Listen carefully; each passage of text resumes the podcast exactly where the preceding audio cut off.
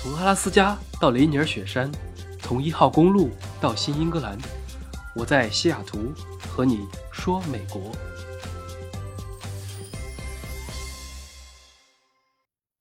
Hello，大家好，欢迎来到今天的饭后说美国。马上就要过年了，最后一个工作日，国内放假了，我也放假了，只不过我们只放一天，加上周末也就是三天，意思一下。过年了，不聊烦心事，我们只说开心的，可以讲一讲出去玩的事情啊。好久没讲这方面的了。在疫情之前，每年过年我都会回国；疫情之后就基本凉凉了。今年本来也是准备回去的，但是按照现在这个势头，还是避一避吧，毕竟很容易就被扣上恶意返乡的帽子，比较尴尬。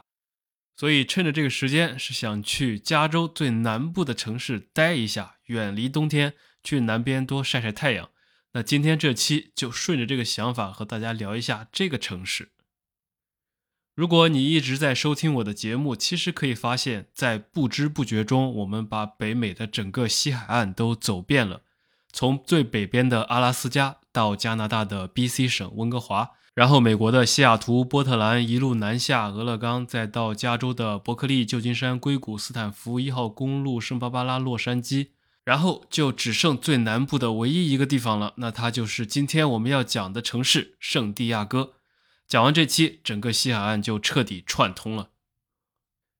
在开始之前，还有一个小插曲，这也是为什么我今天要来讲这个。是最近我们部门要新开一个办公室，高层们就在讨论到底开在哪里，最后得出两个备选，分别是德州的奥斯汀和加州的圣地亚哥。两个地方各有利弊，最后似乎更倾向于圣地亚哥，尤其是有一个大佬对这里推崇至极，说是他觉着全美国最舒服、最喜欢的城市。可见，在不少人心中，这个地方还是可以占有一席之地的。相信很多人也曾到过这里。我上次去是不久之前，加上还有两个好朋友住在那边，所以整体上来说，这个城市的印象还是不错的。按照我们一贯的风格，说一个地方，就先来一点它的简单的地理历史。如果你打开美国地图，视线放在西侧太平洋沿岸，然后直接找到最西南角的地方，加州的最南部，紧挨着墨西哥，那你就会看到圣地亚哥了。它以气候温暖和沙滩众多而著名。如果单纯的看人口数量，它也是可以排到美国大概第十大城市的，所以并不是一个小地方。除了经济方面之外，它还有个特殊的地位，就是该市紧邻着太平洋，战略位置重要。设有多处军事基地，以及美国海军、海军陆战队，还有海岸防卫队为主。目前有两艘航母都是以圣地亚哥作为母港的，分别是尼米兹号和罗纳德里根号。那军迷们如果去圣地亚哥，想必都会去参观一个退役的航母啊，这个我们可以后面再说。这就是它的大概的地理情况。历史方面就更加的简单和有意思了啊！我第一次去这里，就是被这个城市的各种建筑所吸引。风格非常的混搭，很有特色，这也跟他的过往经历有关啊。简单来说，就是他有三段感情史，是个有故事的女同学。最早的时候，圣地亚哥大家可能也都能猜到，就是大航海时代欧洲探险家发现的。当时他们来到这个地方就占山为王了啊，宣称这个就是当时西班牙帝国的海湾，然后开始建设发展。它也是欧洲人现在在加利福尼亚州的第一个定居点。第二个时期呢？就是墨西哥时期，之前我们也讲过，在十九世纪的时候啊，墨西哥从西班牙独立，那圣地亚哥就成为了墨西哥上加利福尼亚省的一部分。再后来，两个邻居打架，美墨战争开始，最后墨西哥打输了，加利福尼亚这整个这块地方就纳入了美国，圣地亚哥也就注册建市，从而成为现在大家所熟知的这个城市。如果有一些不太熟悉地理的人，第一次提起圣地亚哥，可能还会误以为这是智利的首都。虽然他们的中文翻译是一样的，但是英文名字其实不同。美国的圣地亚哥和智利、古巴的不同，发音不一样，所指的人物也不是同一个。虽然他们都是来自天主教，大家一般看到这种带什么圣字开头的，都是跟天主教有关的地名。那美国的这个圣地亚哥指的是一个叫做迪亚哥的圣人啊，这个圣人就是天主教给先进教徒的一个称号。那智利和古巴的那种圣地亚哥，指的是一个叫做雅各的人，圣经里耶稣的第十二个门徒。传说他一生都在伊比利亚半岛传播福音，最后死在了那里，被奉为西班牙的护国圣人。所以在西班牙语世界里面有很多以他为名的。如今的西班牙这个国家虽然存在感没有那么强了，但是在当年的大航海时代早期，它是最早一批开始海外贸易、殖民扩张和进行地理大发现的国家。凭借它当时相对优良的航海技术和经验，就开拓了庞大的殖民地。所以说它是当年的日不落帝国也并不过分。因此，如果我们放眼到整个南美，除了巴西是葡萄牙语，其他几乎都是西班牙语的世界。那尽管这三个城市也都有被西班牙殖民的历史啊，尽管翻译的名字是一样的，但这三个圣地亚哥在国家独立之后，经过数百年的发展，也已经呈现出完全迥异的面貌。今天我们的重点就是要说美国的圣地亚哥，它现在可以说是一个度假胜地了，四季温暖，从北边到南边的呀，看地图也看得到，连绵十几公里的沙滩，夹杂着形态各异的海滨、悬崖、松林、洞穴。圣地亚哥还有全世界最好的滑翔伞训练场，世界上顶级的高尔夫球场，全美国最大的动物园海洋世界，以及刚提到的知名的航空母舰博物馆等等。除了是度假方面的圣地之外啊，圣地亚哥这个地方的经济实力其实也还是可以的。以加州大学圣地亚哥分校为核心，有一大片高科技企业在此扎堆啊。比如说，我说一个大家一定知道。就是全世界有最多无线通讯专利的一个公司，叫做高通。如果你是搞无线半导体或者芯片方面的，对它也肯定非常熟知了。可以说，这家公司的发现把手机连接到了互联网，开启了全新的移动互联时代。所以，几乎每台手机上面都有它的专利啊。它的总部就是在圣地亚哥。此外，如果你是做生物医学方面的，那这里也是圣地。全世界几个威名赫赫的科研研究所都在这里。当然，随之而来的也是它的房价被推的一路上涨，在美国也属于比较贵的一个城市之一了。这是一些背景知识。我上次去圣地亚哥，主要是和朋友在某次日常聊天时说起啊，他说他有个亲戚来加州大学圣地亚哥分校上学，另一个朋友说呢，他之前在那里啊住了几年，想也回去看一看。于是我们就不谋而合，说那择日不如撞日，走起。于是买了机票就飞了过去。当时我们是兵分两路，一路是直接飞到了圣地亚哥啊，一路是我这边，我这一路比较折腾，是先飞到了洛杉矶，然后从洛杉矶开车再过去。之所以想这么安排，是因为想在中间的尔湾多待一天，想试一试尔湾几家非常好吃的中餐啊，也去溜达溜达，接着再开过去。从洛杉矶到圣地亚哥其实也很近，不堵车的话，开车只需要两个小时，顺便还可以看一下路上的海滨风景。于是就这样随意的成型了。我最早对这个城市的初印象就是不大啊，面积不大。如果你只是旅游的话，可能两三天就够了。我在之前都是住在一个叫做拉霍亚的地方，它距离圣地亚哥市区大概二十分钟的车程，是一片海滩，它也算是一个著名的景点。尤其是海滩、绿地、海狮、棕榈树、海鸟等等一起构成了这个在圣地亚哥可以说是最美或者说最有人气的一个小海滩。这里的海豹特别的多，日落也好看。所以，如果是想看日落的同学，就可以考虑住在附近啊。没有比在海岸线上的悬崖更适合看太平洋的日落了。我在这里还吃了很好吃的意大利菜。说起来，意大利菜也是非常的魔幻啊。它的很多味型其实不是很对中国人的胃口，所以很容易踩雷，变成黑暗料理，吃一口就想吐。但是有些好吃的呢，又非常的让人惊喜啊，惊叹于一个最简单的蒜香黄油面包怎么都可以做的这么特别。反正这个菜系是很奇葩的，爱的爱，恨的恨的。我那次吃到了一个非常好吃的，就是在拉霍亚，在这块区域整体是比较休闲的，看看日落，逛逛海滩，看看海豹。我们当时还租了一个冲浪板，想划一划，结果被海浪直接冲飞了啊！这种公共沙滩还是更适合逛一逛，因为人太多。如果你喜欢水上运动，还是去人少一点的，或者酒店的那种单独的沙滩比较清静。但是这种呢又不一样，会更加的有人气。因为你可以看到形形色色的人，各种家庭、各种动物，还有大量的小朋友在那里玩，风景还是非常的漂亮，让人心情很平静。这是这个城市最出名的一片海滩。那出了这块区域，第二天我主要是在市中心里面体验西班牙风情。圣地亚哥的市区有个地方叫做 Old Town 老城区，它不是景点，而是圣地亚哥的一个区域。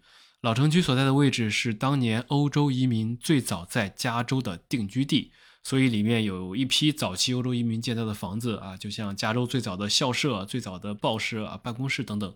我还在这里面的一个教堂里面观看了一个历史影片，也不长，可能二十分钟、半个小时，展现了当年人的迁移之路，还是比较对我的胃口的。很多地方啊，还会有工作人员穿着非常复古的那种衣服，营造氛围。你能看到古老的教堂、老式的马车，总之是一个挺好的了解历史和拍照的地方。啊，同时这里作为美国离墨西哥最近的大城市，那这个地方自然就有大量的西裔人群啊，明显的能感觉到，一到这个地方啊，老墨都多了太多了。也不得不说啊，他们有些西班牙裔的辣妹身材非常火辣，想看美女的可以在附近转一转，尤其是有几家人气很旺的墨西哥菜。我在排队的时候，感觉前面的人真的都非常的好看啊，不吹不黑。你只需要在 Yelp 上面，也就是美国的大众点评，看一下这附近哪家墨西哥餐厅好吃，那只管去就行了。我去的那家，印象中当时评分反正肯定是四星以上，有八千多条评论，可见生意之好。它的味道或许啊不是那么正宗，或者不是最好的，但是氛围感还是拉满的。沿街有很多墨西哥餐厅，还能看到很多墨西哥大妈当着你的面在做 taco 或者那种玉米饼，是非常的有那个氛围的，让你一秒回到墨西哥的感觉。酒足饭饱之后，还有一个地方不容错过，这也是国内来的朋友特别喜欢打卡的地方。我有时候看到很多国内的游记啊，说起圣地亚哥就去两个地方，一个是海洋公园，另一个就是中途岛号航母博物馆了。说起这个地方，即使你没听过，我敢打赌，十个人里面有至少七八个也一定看过一个照片，叫做“胜利之吻”。这个照片就是一个男的穿着水手服啊，搂着一个下着腰的女护士，然后低头亲吻的一个造型。啊，如果你还没想起来，那就是它是这样发生的。当年在一九四五年八月十四日，在纽约的时代广场啊，有这么一幕被一个摄影师捕捉到。这天是什么日子呢？是日本宣布无条件投降，所以是二战结束。当时纽约民众纷纷走上街头来庆祝胜利。那在时代广场上，就有一名水兵在这个欢庆活动中亲吻了身旁的一个女护士。这个瞬间就被当时一个著名的杂志叫做《生活》杂志的摄影师捕捉了下来，从此被誉为“胜利之吻”。因为在战争时期那个非常压抑的年代啊，亲吻这一代表爱、浪漫甚至和平的温情举动，始终是很多摄影师所喜爱的拍摄题材。但是这个呢，却是在偶然的情况下抓拍的自然瞬间，所以引起了很大的反响。作者对这张经典照片也感觉到十分的满足和欣慰。他曾经说过啊，人们告诉我，即使等到了有一天我进了天堂，他们还是会记住这张照片的啊。我想他应该也算是做到了，这一幕肯定会永远流传。那这个接吻的姿势也就火了。即使到了现在，每年的八月十四号，如果你去纽约的时代广场，都经常可以看到数百对男女就会在那里重演这个胜利之吻，来纪念二战的结束。那现在这两个主角肯定都已经去世了，活得还挺久的，都是活到了九十多岁。但是在圣地亚哥呢，这个胜利之吻的照片就被立体化，做成了一个超过七米的巨型雕塑，也成为了地标之一。它现在吸引了无数游客的眼球和快门，变成了一个打卡之地。尤其是情侣夫妻来了，肯定都要在这个雕塑之下模仿着他们的造型，也搂着腰自拍一下。那在这座显眼的雕塑旁边，就是著名的航母博物馆了。因此，这片小广场上，一座胜利之吻加一座难忘的战役。也让这里成为了圣地亚哥的必去之处之一。这个航母博物馆之所以出名啊，说是博物馆，其实它就是这个航空母舰的本体，并不是什么遗址啊或者废墟啊，也不是说只有一些零件或者一些东西藏着掖着不让你参观。它就是那艘当年的航空母舰，叫做中途岛号。这艘战舰参加过韩战、越战还有海湾战争，同时也是美国海军服役时间最长的航母。它的这个博物馆的甲板上还停满了二战期间真实使用的战斗机。那中途岛号它也是二十世纪服役时间最长的航母，其实还是比较著名的。它在当年建造时期也曾经是世界上最大的航母，可以容纳四千五百名船员。那我们作为游客去参观这里，可以看到引擎啊、控制台啊等六十多个地点，还有三十架以上的战机。进入这座博物馆就等于进入了战舰的内部啊，门票也不是很贵，我印象中好像三十块钱。我去的那次印象最深的不是里面，反而是外面的停车，因为停车实在是太难找了。我当时在里面转了五六圈才找到一个位置，所以早知道不开车了。大家如果去的话，可以把车停在外面再过去，或者打车过去。那在这里呢，你就可以租上一个中文讲解器，聆听每一个飞机背后的故事。可以登上飞机参观机身内部，也可以进入航空母舰了解海军的生活，看一看他们的宿舍，还有一些历史纪录片，身临其境的感受那个未知的战争岁月，才能知道如今的和平其实是多么的难得。特别具体的东西，包括二战的历史啊什么的，这些我们今天肯定都不讲了。这是关于这个航母博物馆，有机会可以亲自去参观。那来到圣地亚哥，还有一个很多人要去的地方就是主题公园。这里有一个最著名的景点叫做海洋世界，也是这个城市的招牌之一。它里面既有大型的游乐场，也有海洋动物表演。因为我个人是比较排斥动物表演的，所以没去。但是如果你喜欢，它是很不错的。里面的一半可以说是世界上最好的，像海狮、海豚啊、虎鲸表演，你你还可以看到大量的海洋生物啊、白鲸啊，还有一些水下观景隧道等。主题公园里面的另一半呢，就是各种过山车，例如著名的 Manta 过山车。有一段时间我特别喜欢看这种各种过山车的视频啊，当时世界十大过山车啊，当年还曾经看到过他们这个过山车的一些视频，反正整个人都要起飞了。还有各种激流勇进啊、跳楼机、海盗船那些比较常规的、比较温和的东西啊都有。此外，圣地亚哥还有一个乐高乐园，如果你是乐高迷或者是小朋友，可能会更喜欢这里。乐高乐园全世界一共有九家，美国三家分别在佛罗里达、纽约和圣地亚哥。这个，那这些主题乐园都是可以待上大半天、一整天的啊。玩累了之后，第二天如果你还想再找一个地方打卡拍照啊，圣地亚哥还有一个 ins 上面的网红拍照点，超级多关于它的图片啊，有空也可以去看，叫做薯片岩啊。顾名思义，就是一块伸出来的岩石，像一个薄薄的薯片一样，你站在上面或者趴在上面，甚至有些不要命的，一个手扒在上面啊，都可以。因为这个特殊的外形，你拍出来的效果就仿佛站在了一个随时可能会裂掉的薯片上面，既可以拍出惊险刺激感，又很有炫酷的效果，因此也是一个非常红的地方。但实际上那个地方很小，但照片是很出片的。当然，如果你非常喜欢参观大学啊，加州大学圣地亚哥分校也可以去逛一逛。作为加州大学系统的一员啊，UCSD 它的某些专业还是非常好的，也产生了二十七位诺贝尔奖得主。在离海滨不远的校园里面逛一逛，还是比较放松的。总之，圣地亚哥是一个美国人挺喜欢的地方啊，很多人最想搬家去的目的地之一，就经常可以看到它的身影。这里是加州最古老的城市，是美国人口前十多的城市之一，是美国本土太平洋上最大的军港，也是总跟中国政府闹别扭的高通公司所在地。除此之外，它还是著名的圣地亚哥漫展所在地，机场建在市中心的一个奇葩城市。如果你让我用一句话来形容对他的印象，就是超长的海岸线、金色的阳光和高耸的棕榈树、节奏超慢的退休生活，以及冬天不冷、夏天不热的天气。可能这也就是这一切一切想让很多人搬进这个城市的理由之一吧。那这些加到一起，也可能就是为什么开篇提到的我的大老板想在这里开一个新办公室的原因。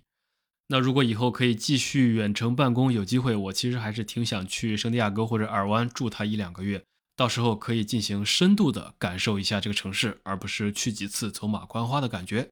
好了，那这就是本期的节目了，比较轻松，也勾起了我不少的回忆。明天就是除夕之夜了，相信大家现在也都在忙着置办年货、准备年夜饭等等。在这里，我也提前祝大家虎年大吉，如虎添翼啊，吃好喝好。等过了年之后，我再找机会和大家直播，到时候一起聊一聊年夜饭都吃了什么啊！我明天要去准备我的年夜饭了。同时，如果你也喜欢看视频，不要忘了关注我的微信视频号、抖音和小红书，搜索“戴老板在美国”这五个字就可以找到。